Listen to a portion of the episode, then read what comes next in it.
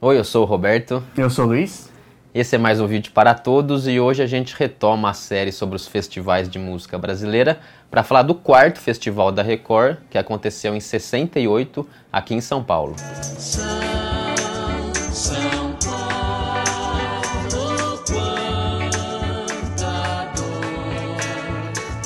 Bom, quem acompanhou né, a, nossa série de festivais, ou até quem não acompanhou. Que um é muito último, boa, né? É Como muito a gente boa. enfatizou. É o melhor conteúdo vídeo. do YouTube sobre os festivais, né?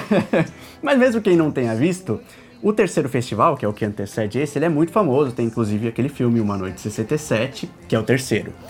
E esse, esse festival ficou muito famoso, é, entre outras coisas, por algumas coisas que acontecem nele, também porque muitas músicas eram boas, né? E muitos artistas que hoje são consagrados, né? Pilares da nossa música, apareceram ali não apareceram pela primeira vez, mas ganharam muita força ali, né?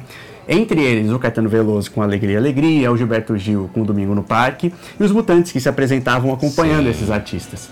E eles faziam parte daquele movimento que depois a gente conhece como o tropicalismo. Como esse no terceiro festival de 67 eles despontaram, ficou aquela sensação de que tem uma coisa nova acontecendo na música brasileira.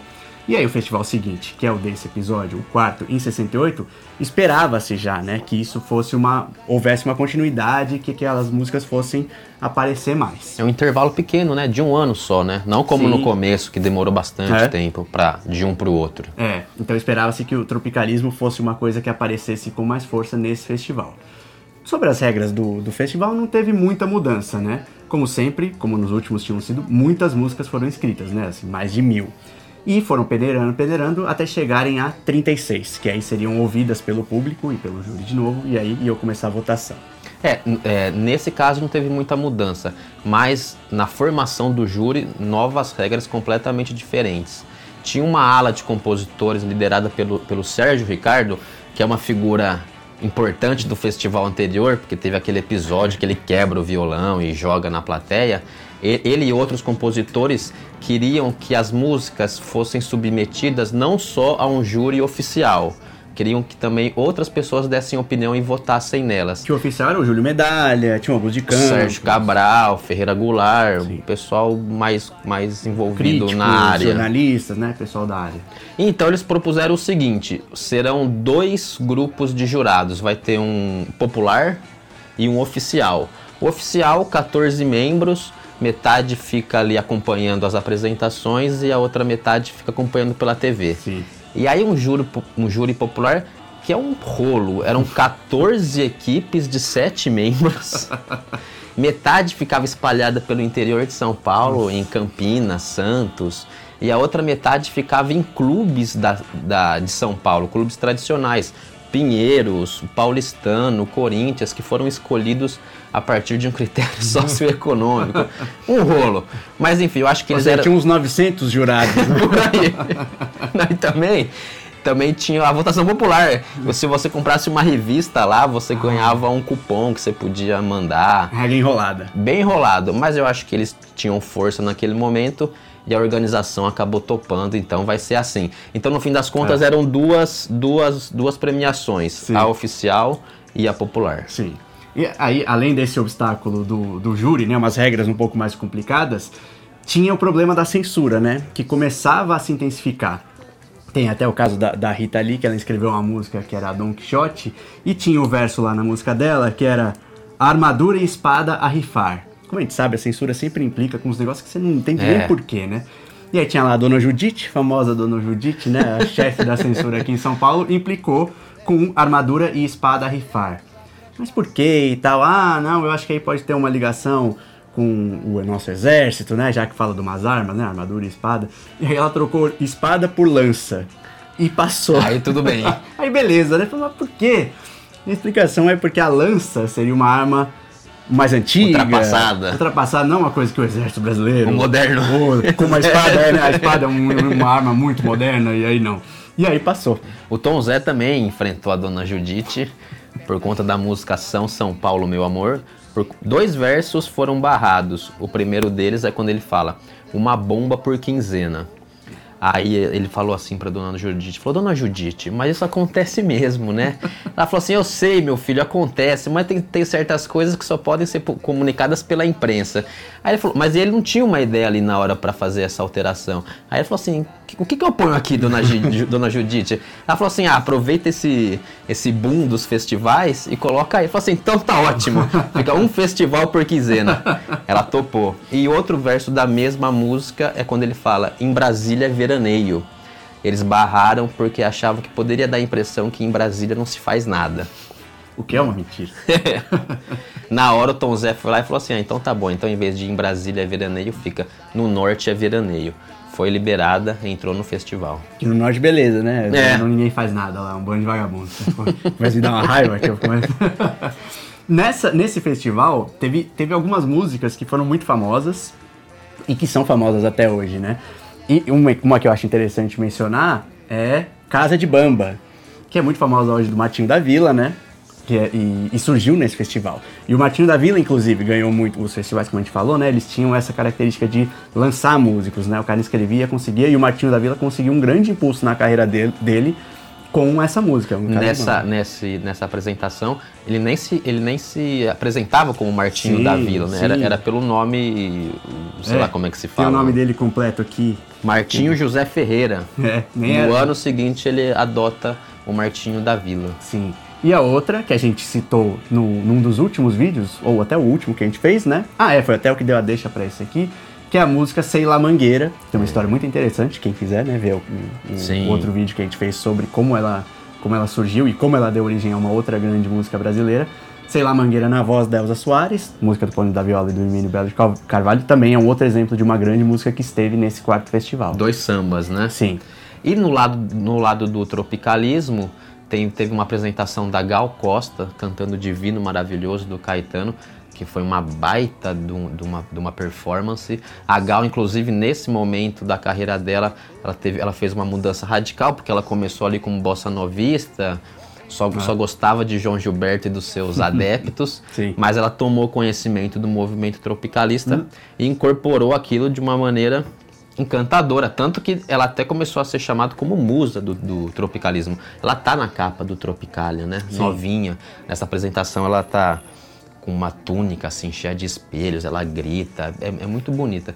E teve a apresentação do Tom Zé de São São Paulo, Meu Amor, que é uma música que ele, que ele compôs aqui em São Paulo, claro, que teve, ela, ela surgiu, um dia ele estava andando pela rua, saiu de casa numa manhã, e ele passou por uma banca de jornal e viu uma manchete do Notícias Populares, que é um jornal, jornal né? bastante famoso aqui, aqui de São Paulo, é, conhecido pelas, pela, pelo sensacionalismo, né? Aquelas manchetes sanguinolentas e tal. E nesse dia específico, a manchete era prostitutas invadiram o centro de São Paulo. Ele achou aquilo maravilhoso. Ele falou, é um tipo de coisa que só pode, só pode acontecer numa cidade como São Paulo. Sim. Voltou para casa e compôs essa música, que no fim das contas é uma grande declaração de amor à cidade. Sim. Que mostra os contrastes é, da cidade e da relação entre o paulistano e São Paulo, né? Que é aquela coisa. Que isso, hoje, isso a gente hoje, conhece gente. muito bem, né? Sim. Meter o pau na cidade, mas não sai daqui, né? E se alguém fala mal, também acha meio. Fica brabo, né? É, é, o que move o Brasil é aqui, mas é. também fala mal. E ele fez essa música que virou uma homenagem a São Paulo e inscreveu ela nesse festival. Só que ele tava com um pouco de medo, porque uma das características do paulistano aqui é o bairrismo, né?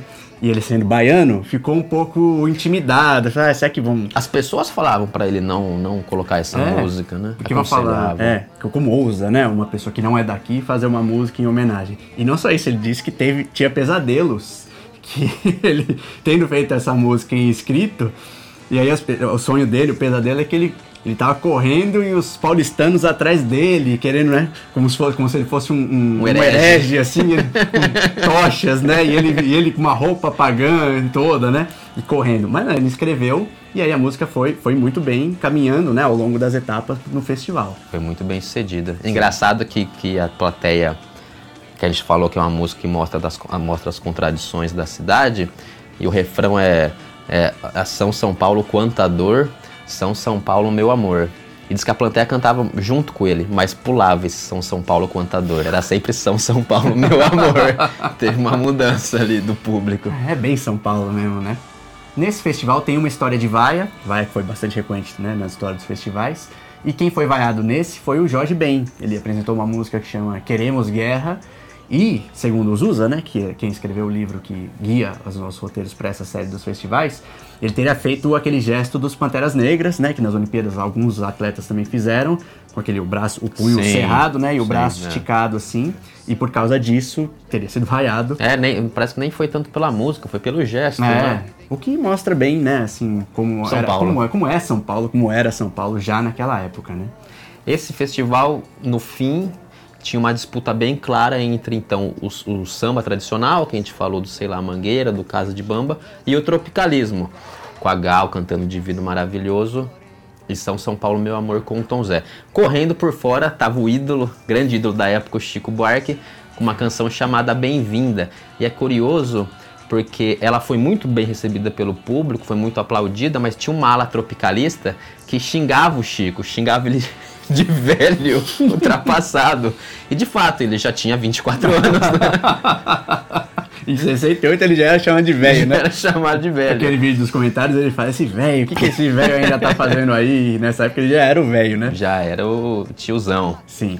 Mas, né, no final das contas, é, Bem-vindo realmente ganhou, né, pelo voto popular. Naquela diferença que a gente falou dos júris, né? No voto popular, Bem-vinda ganhou. O Chico Buarque era muito queridinho, né? Mas no voto do júri oficial, oficial mesmo, e é o que valia para premiação, ganhou São São, São Paulo, Paulo, Meu amor, amor, do Tom Zé. Foi meio que uma coroação do tropicalismo, né? E foi tão importante pro Tom Zé isso que ele não só né, eh, alavancou sua carreira, como todo mundo que ganhava o festival, como ele fixou residência aqui, né? Ele é baiano, mas acabou fixando residência aqui. Ele até conta que, uma história bonitinha, que a irmã dele estava ouvindo o festival ah, na é? Bahia pelo rádio. Ela ficou tão emocionada que ela deixou o rádio cair, espatifou pelo Sim. chão de felicidade. e esse festival marca então essa essa coroação do tropicalismo, mas ao mesmo tempo esse ano 68 marca também o, o fim do movimento, é. né? Um, ele começou, teve esse auge nesse momento e nesse mesmo ano, alguns dias depois desse festival, baixou as 5.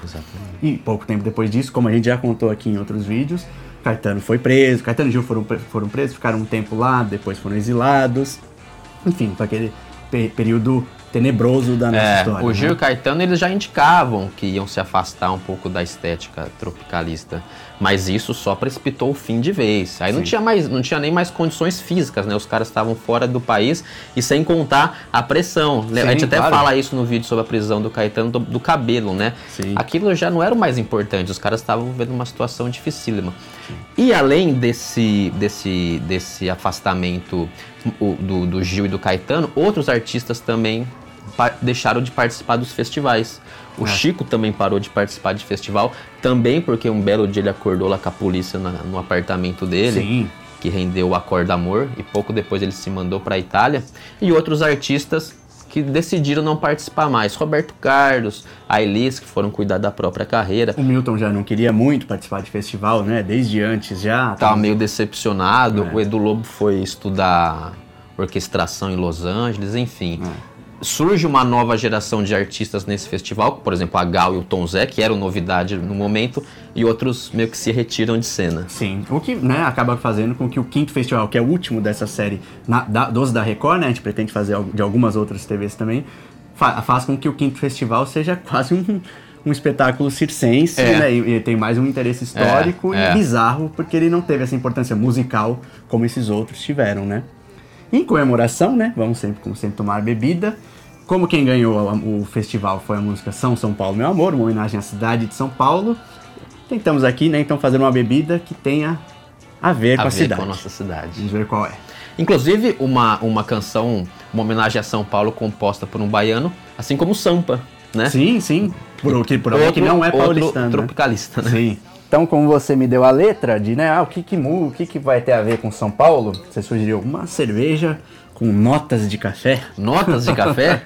Apesar de ser Teresópolis, né, que acho que é do Rio, aí ela tá escrito aqui que ela tem tem alguma coisa, notas de café. Pô, Sabor de mal e notas de café. Faça a sua análise. 5,5 de álcool. Eu acho que não é muito forte. Um pouquinho É, mais. agora a gente precisa também começar a analisar esse tal de IBU, que é o amargor. Hum. Então hoje começa essa nova análise. essa tem 16. No próximo a gente. É, provavelmente quanto mais, mais amargo, né? É. Às vezes a gente erra, né, nessas. Inclusive, hoje é, é 9 de julho. Hoje É, também é, um é. feriado paulistano. Sim. A Revolução Constitucionalista? Constitucionalista. Felizmente caiu num domingo. É. Ah, é bom pra quem trabalha aos domingos, finalmente tem um feriadinho de domingo, né? É. Como a gente diz, a meta é trabalhar cada vez menos. Vamos lá deixar aqui. Teresópolis Dunkel. A gente já tomou uma Dunkel, não Acho lembro qual que era. Mas tem nota de café, ó, até uma cor bem escura. Alton Zé, ele é tão Alton Zé. simpático. Que mora aqui pertinho, inclusive, né? Sim, ele atende telefone se você ligar.